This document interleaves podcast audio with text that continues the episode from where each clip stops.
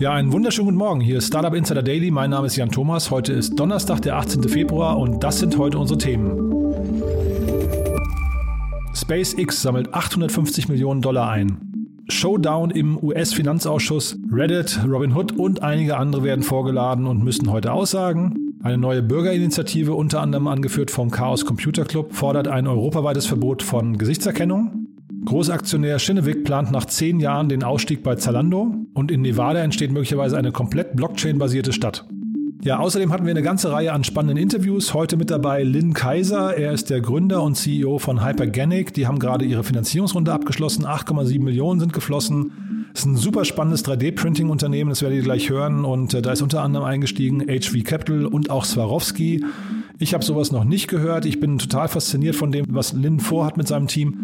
Von daher hört euch das gleich mal an. Ich glaube, es wird euch auch ziemlich flashen. Und dann habe ich gesprochen mit dem Seriengründer äh, Nikita Fahrenholz. Den kennen die meisten von euch noch als Delivery Hero Gründer.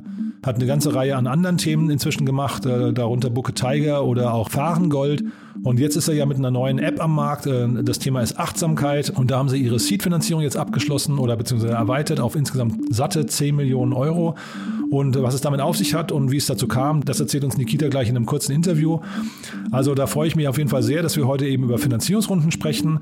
Das hat zur Folge, ich habe auch gesprochen mit Dominik Peterzani von Linus Digital Finance und das Interview vertagen wir auf morgen, weil äh, dort hat Gründerszene ein paar Gerüchte gestreut, die haben sich als so halb wahr erwiesen und da habe ich mit Dominik darüber gesprochen, er hat das ein bisschen gerade gerückt, aber ansonsten außer ein paar spannenden Personalien ist, hat das Interview jetzt keinen total aktuellen Bezug, es ist aber trotzdem ein super spannendes Unternehmen, was da gerade auf den Weg gebracht wird, das auch wie gesagt ein IPO-Kandidat ist oder ein Spec-Kandidat oder wie auch immer, das hat sich Dominik offen gehalten, darüber sprechen wir morgen, aber wir können ja trotzdem kurz mal reinhören. Für uns ist das Ziel ganz klar, führende Plattform für gewerbliche Immobilienfinanzierung in Europa zu werden.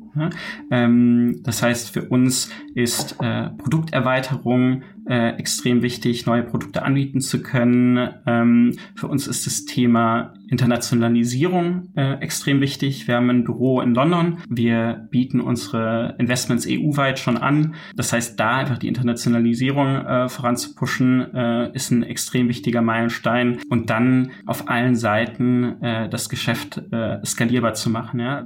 Ja, das also Dominik Peterzani von Linus Digital Finance. Und äh, wie gesagt, das ganze Interview dann eben morgen im Podcast. Ja, und damit kommen wir zu den Nachrichten von heute mit Frank Philipp. Aber vorher noch ganz kurz zu den Verbraucherhinweisen. Werbung.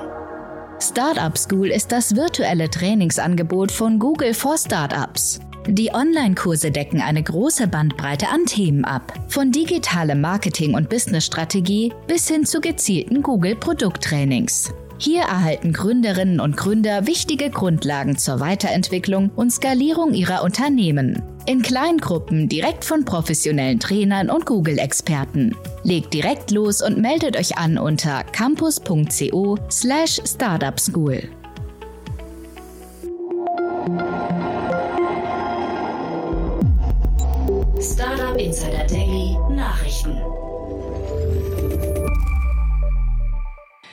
As the cast of characters testifying, there's Robinhood CEO Vlad Tenev, Ken Griffin of Citadel, Gabrielle Plotkin of Melvin Capital, and Reddit's CEO.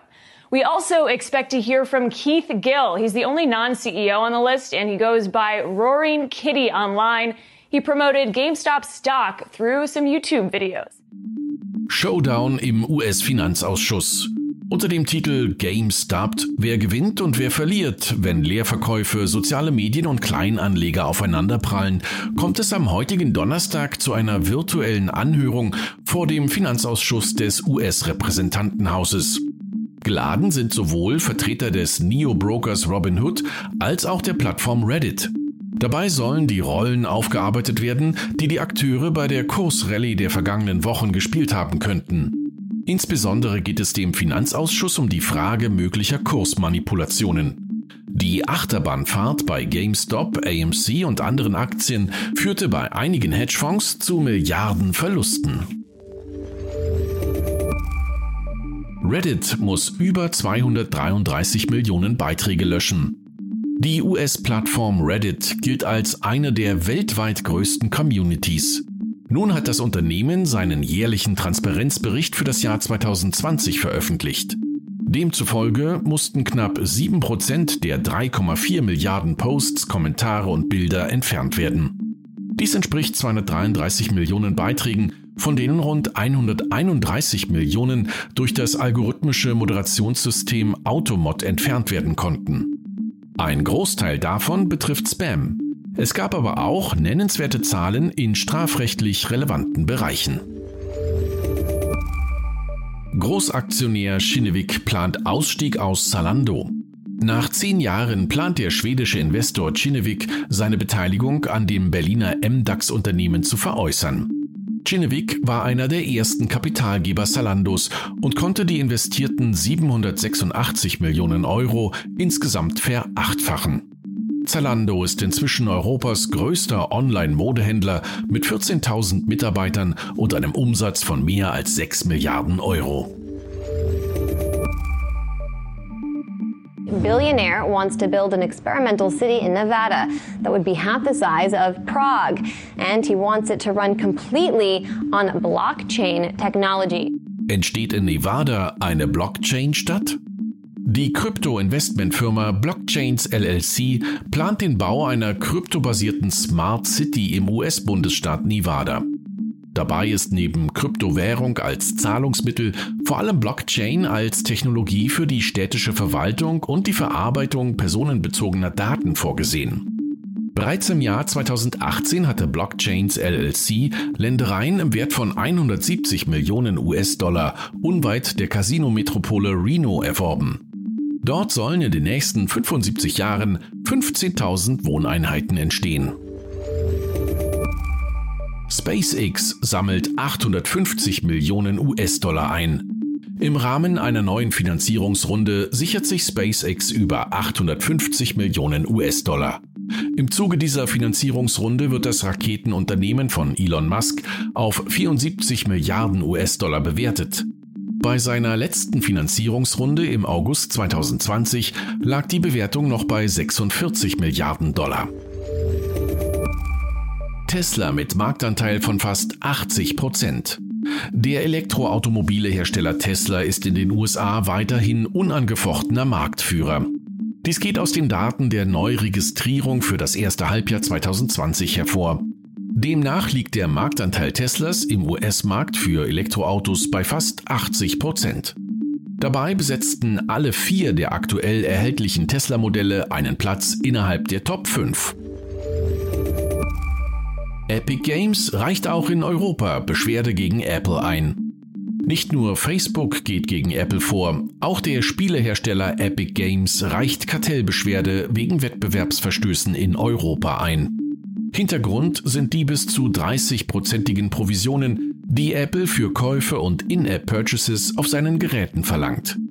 Epic Games kündigte im August letzten Jahres an, in seinem populären Blockbuster-Spiel Fortnite neue Zahlungsmöglichkeiten zu implementieren und Apple auf diese Weise zu umgehen. Daraufhin hatten sowohl Apple als auch Google Fortnite aus ihren App Stores verbannt. Bürgerinitiative fordert EU-Verbot von Gesichtserkennung. Am gestrigen Mittwoch hat die Bewegung Reclaim Your Face eine zivilgesellschaftliche Initiative für ein Verbot biometrischer Massenüberwachung gestartet. Diese fordert von der Europäischen Kommission, den Einsatz biometrischer Technologien streng zu regeln, um jegliche unzulässige Eingriffe in die Grundrechte zu verhindern. Der Bürgerinitiative gehören mehr als 30 Organisationen an, unter anderem der Chaos Computer Club.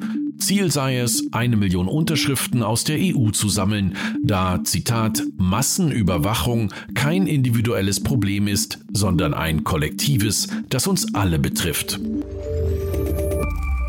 Und das waren die Startup Insider Daily News vom 17. Februar. Und jetzt zurück zu Jan Thomas. Insider Daily Interview. Ja, das waren also die Nachrichten mit Frank Philipp. Vielen Dank nochmal, Frank. Und damit machen wir weiter mit unseren Interviews. Ich habe es ja gerade schon angekündigt. Wir gehen zuerst mal zu Nikita Fahrenholz. Das ist das kürzere Interview von beiden. Sind beide super spannende Gesprächspartner. Wie gesagt, danach kommt Lynn Kaiser von Hypergenic. Aber jetzt erstmal ganz kurz zu Nikita. Super. Äh, Nikita, ich freue mich sehr, dass du da bist. Ihr habt gestern Neuigkeiten verkündet. Erzähl doch mal. Ja, also es geht um die Finanzierungsrunde. Wir haben einen ähm, weiteren Investor zugewonnen, Heal Capital aus Berlin. Ähm, so ein Health Tech VC äh, ziemlich, ziemlich gut. Ähm, und ähm, wir haben damit unsere Seed-Finanzierungsrunde jetzt komplettiert 10 Millionen Euro eingesammelt. Ja, das wollte ich fragen, weil ihr habt ja letztes Jahr, Ende letzten Jahres habt ihr ja 8,5 Millionen eingesammelt. Man denkt ja immer quasi in Runden und das ist also quasi noch Teil der Seed-Finanzierung. Genau, das ist der Teil der Seed-Runde. Wir hatten das noch ein bisschen offen, weil ähm, wir halt noch im Gespräch waren und ähm, dann haben wir halt den ersten Teil schon mal verkündet, weil äh, das ist auch einfach manchmal so ein bisschen taktisch, weil äh, ja, Journalisten auch gerne mal bei mir im Handelsregister nachgucken und dann will man doch die Message selber kontrollieren. Und sag doch mal, also 10 Millionen für eine Seed-Finanzierung, also man merkt natürlich, die Runden werden immer größer, aber das ist schon echt ein Batzen, oder? Absolut. Ähm, wir sind auch sehr stolz drauf. Ähm, das, glaube ich, zeigt einfach nur, dass unsere Hypothese, wo sozusagen der Audio-Live-Markt hingeht, äh, korrekt ist und wir auch vom Team her ähm, ähm da passen. Ja, und jetzt äh, mit, mit 10 Millionen Seed äh, äh, muss man natürlich jetzt auch den Beweis antreten, dass das, dass das korrekt ist, was man sich da ausgedacht hat. Genau, was, was ihr euch ausgedacht habt. Also du hast natürlich einen entsprechenden Track Record. Ne? Das heißt, Investoren vertrauen dir natürlich. Äh, Stichwort Seriengründer, Stichwort Delivery Hero. Aber vielleicht kannst du mal kurz sagen, was denkst du denn, wie groß kann jetzt äh, Actio werden? Und vielleicht kannst du mal für die Leute, die es noch nicht kennen, mal kurz beschreiben, was ihr genau vorhabt. Also Actio ähm, hat das Potenzial, viel, viel größer als Peloton zu werden. Und Peloton ist 40 Milliarden schwer. Das ist ja schon mal eine Ansage, wenn ich das sagen darf. Ja, klar. ähm, nee, also was wir machen ist, wir, wir wollen die Plattform werden, die Plattform werden für, oder Virtual Plattform, wie man heutzutage sagt, für eine Live-Community, äh, Video- und Audio basiert, ähm, je nachdem für welches äh, Vertical, ähm, ähm, um sozusagen sich selber zu verbessern, mit Leuten sich auszutauschen ähm, in Bereichen Produktivität, Meditation, Psychologie, Sport, ähm, alles, was sozusagen um Wellbeing geht, ähm, Wellbeing, Self-Improvement. Ähm, ich glaube sehr stark an, an Audio, ich glaube sehr stark an Live-Audio und Live-Video. Ich glaube glaub daran, dass die neuen Networks live stattfinden werden, Social Networks. Und ich äh, denke, dass wir tatsächlich mit unserem Ansatz es schaffen werden, die Leute, die Leute zu aktivieren und die am Ball, äh, die, die auch mit unserem Ball bleiben, weil wir halt äh, Leute direkt angehen, also anrufen, die Coaches alle live sind. Ähm, es ist kuratiert, ähm, die Community ist live. Du hast wirklich sehr viele Faktoren, die dafür sprechen, dass du, wenn du mit uns was machst und auch dran bleibst. Ne? Mhm. Und ist natürlich auch ein totales Zeitgeist-Thema. Ne? Wir hatten vorgestern den Carsten Maschmeyer hier im, im, Podcast, der hat mit Modern Health gerade seinen Unicorn in, in, Amerika verkündet. Da ist der Vertriebsweg B2B, aber wenn ich dich richtig verstehe, ihr macht quasi B2C, ne? Ja, wir haben auch schon bereits B2B-Kunden. Also ähm, unser, unser Modell funktioniert sehr, es ist sehr skalierbar, sowohl B2C als auch B2B. Ähm, und ähm, wir haben uns auch bei B2B sehr viel vorgenommen. Das Produkt passt einfach sehr gut. Mhm. Und die Investoren, also Heal Capital kenne ich jetzt gar nicht. Ähm, wie habt ihr die Investoren zusammengestellt? Also mir war es halt wichtig, dass wir auf der einen Seite sehr sozusagen produktfokussierte Investoren haben. Ähm, das haben wir mit Cavalry und Holzbrink. Und mir war es auch wichtig, dass wir, äh, wenn wir noch einen weiteren Investor dazu nehmen, äh, da jetzt sagen wir, das Geld ist eine Sache, aber sagen das Netzwerk und vor allem auch so ein bisschen die, äh, das Know-how dann dabei ist. Ähm, bei Heal ist es halt so, dass die Health Tech ähm, Bereich sehr stark sind. Und was wir ja machen, ist im Prinzip, wir, wir helfen ja Leuten, gesünder zu werden, mental und physisch. Ja, so und ähm, das ist relevant auch für Krankenversicherungen und so weiter und so fort. Und mit hier haben wir da einen super Draht natürlich auch. Für die Nutzer, die jetzt irgendwie ähm, sag mal, Blut geleckt haben, die es mal ausprobieren wollen, ihr seid schon live und man kann das auch komplett mal, uneingeschränkt probieren, ne? Genau, also wir sind so, ich, ich nenne das immer so MVP Plus. Wir machen gerade einen sehr großen Redesign, äh, beziehungsweise äh, Redesign ist vielleicht das falsche Wort, aber es wird einfach ein großen, großes Product Update in den nächsten, eigentlich wöchentlich geben, aber so in den nächsten sechs Wochen wird es ein enorm Product, enormes Product Update geben. Ähm, und äh, genau, aber man kann es im Prinzip schon testen, ja. Super. Du, dann behalten wir das im Blick. Also ganz großartig, haben wir, haben wir aus deiner Sicht was Wichtiges vergessen? Ich glaube, dass, ja, wenn es darum ging, dann haben wir alles. Super. Nikita, du, dann vielen Dank. Dann, ja, wir bleiben aber in Kontakt und dann, wenn es die nächste große News gibt, dann bist du wieder hier bei unserem Podcast. Gerne, gerne, immer fragen. Dank dir, ne? Bis bald, viel Erfolg. Hat mich gefreut. Ciao. Ciao. Ja, das war also Nikita Fahrenholz mit den Hintergründen zu der äh, Finanzierungsrunde bei Actio. Und äh, wir machen gleich weiter mit dem nächsten Interview.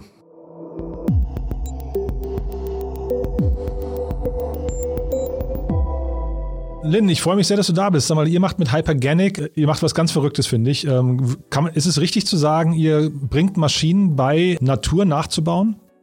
Ja, im weitesten Sinne. Also was wir machen ist, wir ähm, mit unserer Software erzeugen wir die Baupläne für Maschinen mit künstlicher Intelligenz und drucken sie dann in digitalen Fabriken aus, äh, wo in der Regel ein äh, industrieller 3D-Drucker im Zentrum steht. Was sind denn da die Anwendungsgebiete? Ich habe jetzt gesehen, also wir sprechen gleich auch noch über eure Finanzierungsrunde, an der sich ja unter anderem Swarovski beteiligt hat. Ich habe versucht einzuordnen, wo ihr euch quasi so äh, verortet. ja, das ist eine gute Frage. Also grundsätzlich können wir uns eigentlich überall verorten, wo es um Engineering geht. Und das ist buchstäblich von äh, dem Hausbau, ja, bis zu Raketentriebwerken, bis zur synthetischen Biologie. Deswegen sind wir eben auch sehr breit aufgestellt. Wir machen eine Plattformtechnologie, mit der man fast jedes Engineering-Problem irgendwo lösen kann, wenn man genügend Grips reinsteckt. Das ist, ist natürlich kein Selbstläufer. Kannst du das mal an einem Beispiel konkretisieren? Welches Problem, also weil ihr sprecht ja, ihr habt ein tolles Video auf der Webseite übrigens, äh, da sprecht ihr davon, dass ihr zum Beispiel, äh, weiß nicht, Flügel von Vögeln nachbauen möchtet, ne? Oder, oder ähm, weiß nicht, die Architektur von Pusteblumen. Welches Problem wird damit gelöst? Genau, also ich meine, das, das, das Ding ist eigentlich, ich meine, vielleicht reden wir ein bisschen über die Motivation für das Unternehmen. Also äh, ich habe eigentlich so die letzten Jahrzehnte mir überlegt, warum geht Innovation bei physischen Produkten eigentlich so viel langsamer vonstatten als äh, in der Computertechnologie, wo sich innerhalb von wenigen Jahrzehnten ja richtig viel tut. Und ich meine, der Punkt ist eigentlich, äh, dass wir die Sachen immer noch so gestalten und engineeren, wie, ja, wenn man es mal ganz böse sagt, dass die alten Römer gemacht haben. Ja, wir zeichnen immer noch Sachen auf. Und äh, die Frage ist, können wir nicht irgendwie dasselbe machen, was wir in der Software heutzutage haben, dass man eben aus algorithmischen Modulen ganz unterschiedliche Funktionalitäten zusammenbauen kann? Und das ist das, was wir letzten Endes machen. Und ein Beispiel, also vielleicht kann man mal sagen, also grundsätzlich gibt es so zwei Bereiche, wo wir sehr, sehr stark im Einsatz sind. Das eine sind Dinge, die sehr angepasst sein müssen. Also Beispiel zum Beispiel, ich will einen Fahrradhelm haben, der mal passt. Ja, äh, ich weiß nicht, ob du einen hast, der passt. Ich habe keinen. Ähm, also da könnte man ja zum Beispiel mal anfangen, den Kopf von den Menschen zu scannen und dann den Helm drumherum wachsen zu lassen, ja, im Computer und dann eben maßgefertigt auszudrucken. Also das wäre ein Anwendungsbereich.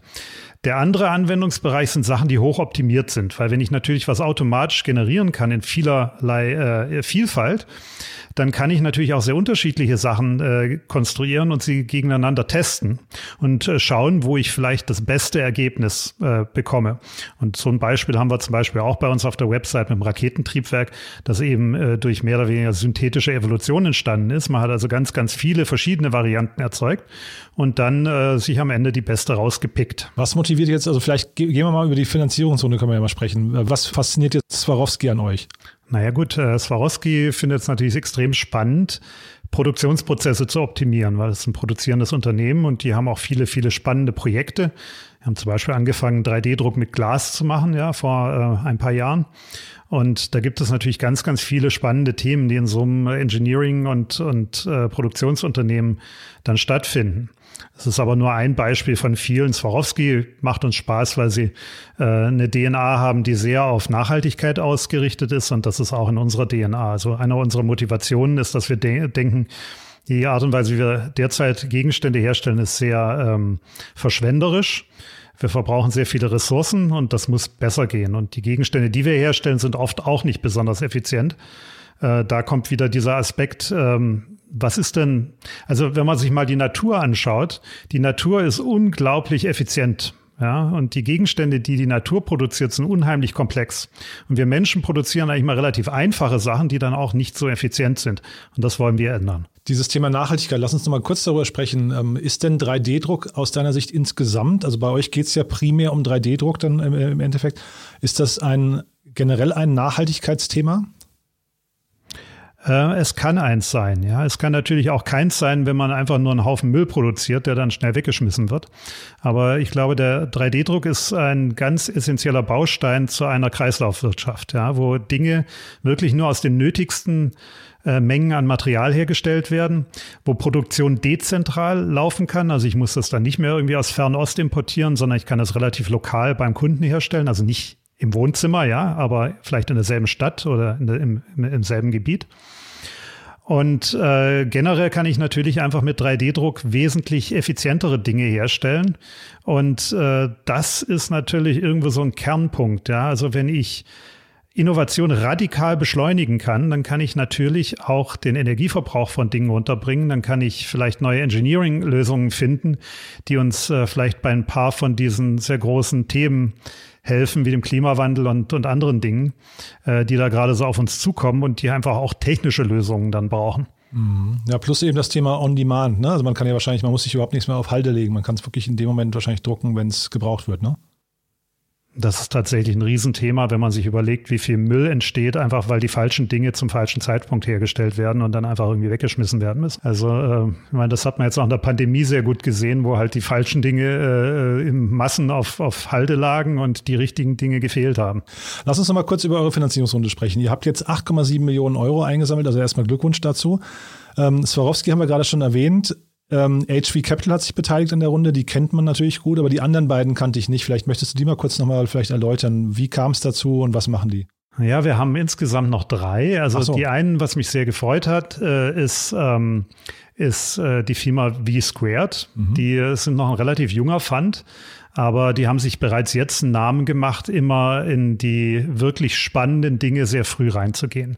Also die sind ganz früh zum Beispiel in ESA Aerospace reingegangen, eine Firma, die ähm, Orbital Launcher macht, also Raketen, die Satelliten ins Weltraum bringen. Die sind sehr früh in IQM. Auch ein Münchner Unternehmen, ne? Genau, die sind in IQM reingegangen, äh, Quantencomputer. Und jetzt sind sie eben bei uns reingegangen. Und äh, ich kenne die Jungs auch schon lange und ich äh, bin sehr glücklich, dass die dabei sind. Äh, dann haben wir Converge aus Boston. Ähm, also Ostküste USA. Ganz tolles Unternehmen gegründet äh, von zwei Frauen äh, im Deep Tech äh, Investment Bereich. Und ähm, ja, also wir haben uns sofort super verstanden. Die haben ein großes Netzwerk an Industrietechnologie. Ganz toll. Und dann vielleicht noch ganz zum Schluss ein ganz, ganz toller äh, Mensch, wo ich auch unheimlich stolz bin, dass wir den gewonnen haben, nämlich den Hermann Hauser. Hermann Hauser ist einer der PC-Pioniere der allerersten Stunde, hat eine Firma namens Acorn gegründet, äh, noch äh, in den 80er Jahren. Und daraus ist ein sehr großes Unternehmen entstanden, nämlich die Firma ARM, die heutzutage eigentlich jedes Smartphone auf dem Planeten irgendwo als Prozessor powert. Und der hat gesagt, äh, ja, mit Hypergonic, da muss ich mit rein, weil ihr macht ja letzten Endes das, was ich damals mit ARM gemacht habe, das macht ihr jetzt mit dem Rest sozusagen, ja, mit Maschinen und, und allen physischen Gegenständen. Und sag mal, ich habe versucht, äh, eben diese Investorenstruktur rauszubekommen. Äh, ich habe aber gesehen, auch ihr seid eine Delaware Company, ne? Naja, wir haben äh, eine Holding, ja, ähm, die in Delaware sind. Da sind, äh, sind die äh, Gründer gebündelt und ein paar von unseren allerersten Angels. Aber ansonsten sind wir hier eine ganz normale deutsche Münchner GmbH, äh, die hier in Schwabing sitzt. Das heißt, ihr sucht euer oder ihr seht eure Zukunft nicht jetzt irgendwie in den Staaten? Äh, wir sehen unsere Glo Zukunft global. Also wir machen unheimlich viel auch in Asien zum Beispiel, in Europa natürlich sowieso, aber natürlich auch in den USA. Also ganz ehrlich, äh, diese Themen, die wir angehen, das sind keine lokalen Themen. Also das, da kann man auch keine Firma machen, die irgendwie vielleicht äh, äh nur in den USA agiert oder nur in, in Europa. Also wir sehen unheimlich viel in Südostasien, Singapur machen wir viel, China machen wir einiges. Also wir sind global aufgestellt. Ja, ja, nee, so meine ich das auch gar nicht, sondern ich meine eigentlich eher, ob ihr quasi, also weißt du, viele schimpfen darüber oder lassen so ein bisschen die Köpfe hängen, dass die ganzen ganzen, also zum einen die, die großen Investoren kommen aus Amerika und zum anderen die Deep Tech-Unternehmen, die fehlen hier und wenn wir sie haben, gehen sie irgendwann ins Ausland. Deswegen frage ich, ob ihr das quasi schon so vorbereitet. Nö, also ich bin jetzt seit 30 Jahren hier in München. Also da kriegst du mich so schnell auch nicht wieder weg. Ähm, da bin ich eigentlich immer treu geblieben, aber man arbeitet mit allen Leuten überall auf der Welt und äh, ich glaube, wir haben auch sehr, sehr tolle deutsche Investoren jetzt gefunden. Das möchten wir auch allein aus, aus geopolitischen Gründen ist uns das wichtig, dass man da jetzt nicht irgendwie gleich nur äh, Amerikaner drin hat äh, oder Asiaten. Also ich meine, es ist, ist man, man muss sich ja immer irgendwie so ein bisschen arrangieren heutzutage. Die Welt ist ja jetzt nicht einfacher geworden. Ähm, also wir sehen uns als extrem neutrales Unternehmen, das überall auf der Welt agiert und wir haben überhaupt keine Ambitionen, in die USA zu gehen. Dann vielleicht letzte Frage noch, Blick in die Glaskugel, wo steht ihr in zwei Jahren? Naja gut, in zwei Jahren haben wir hoffentlich unsere Plattform wesentlich breiter skaliert. Also wir haben viele Pilotprojekte, über die ich momentan noch nicht reden kann. Äh, da haben wir hoffentlich einige draußen, die auch dann hoffentlich äh, so ein bisschen äh, vielleicht auch überraschend sind, ja, was man da tatsächlich für Märkte angehen kann. Ähm, in zwei Jahren werden wir auf jeden Fall auch so weit sein, dass eine sehr große Menge an externen Nutzern auf unserer Plattform ganz eigene Lösungen entwickelt. Momentan haben wir die meisten Lösungen noch selber entwickelt. Ist denn, darf ich das noch fragen, ist denn der Markt, in dem ihr seid, ist der groß und also wie, oder wie groß würdest du den sehen und äh, ist der auch hart umkämpft? Na, noch wissen, glaube ich, die meisten Leute nicht, was da auf sie zukommt. Also ich glaube, dass sich in den nächsten zehn Jahren der Markt für Manufacturing mehr ändern wird, als er sich in den letzten 100 Jahren geändert hat. Oh. Ähm, die, ähm, die Technologie, also wie groß ist der Markt? Ja, wie groß ist der Markt für äh, physische Dinge? Also letzten Endes kann jeder Gegenstand auf dieser Welt äh, mit diesem Verfahren hergestellt werden. Und manche werden natürlich früher hergestellt, also so Luft- und Raumfahrtbereich, Sachen, Medizintechnik, Sachen, wo halt viel angepasst wird, wo, wo viel Innovation jetzt schon stattfindet. Aber letzten Endes denke ich, wird so fast jeden Alltagsgegenstand erreichen. Insofern, also ja, wie groß ist der Markt? Ziemlich groß. Super. Dann drücke ich euch die Daumen, dass ihr da eine entscheidende Rolle dabei spielt. So. Lynn, hat Spaß gemacht. Vielen, vielen Dank. Haben wir aus deiner Sicht was Wichtiges vergessen? Nein, äh, Jan, es hat mir sehr viel Spaß gemacht und ich äh, freue mich dann, den Podcast von dir anzuhören. Super. Dann dir noch einen schönen Abend und bis bald, ja? Genau, mach's gut. Ciao. Startup Insider Daily, der tägliche Nachrichtenpodcast der deutschen Startup-Szene. Ja, das war also Lynn Kaiser von Hypergenic. Wie angekündigt, ein extrem spannendes Unternehmen. Ich habe 3D-Printing irgendwie gar nicht so richtig auf dem Schirm, muss ich sagen. Natürlich ist es ein Trend, der schon die ganze Zeit da ist, aber das wird hier irgendwie nochmal auf eine neue Ebene gehoben. Von daher, wir bleiben da dran. Wir werden gucken, was sich da tut in der nächsten Zeit. Und damit sind wir durch für heute. Morgen, wie gesagt, bei uns Linus Digital Finance. Und außerdem spreche ich morgen mit Marcel Weiß. Der hat sich mal die äh, Twitter-Alternative zu Clubhouse angeguckt. Also das ist auch sehr spannend. Falls euch also Clubhouse interessiert oder falls ihr zum Beispiel Android-Nutzer seid und noch nicht bei Clubhouse drauf dürft, da wird euch Marcel morgen erzählen, ob sich das für euch lohnt und ob man vielleicht dann eben eher mit Twitter vorlieb nehmen sollte. Ja, und in diesem Sinne, vielen Dank fürs Zuhören. Vielen Dank auch, wenn ihr den Podcast weiterempfehlt. Und ansonsten euch einen erfolgreichen Tag und bis morgen. Tschüss.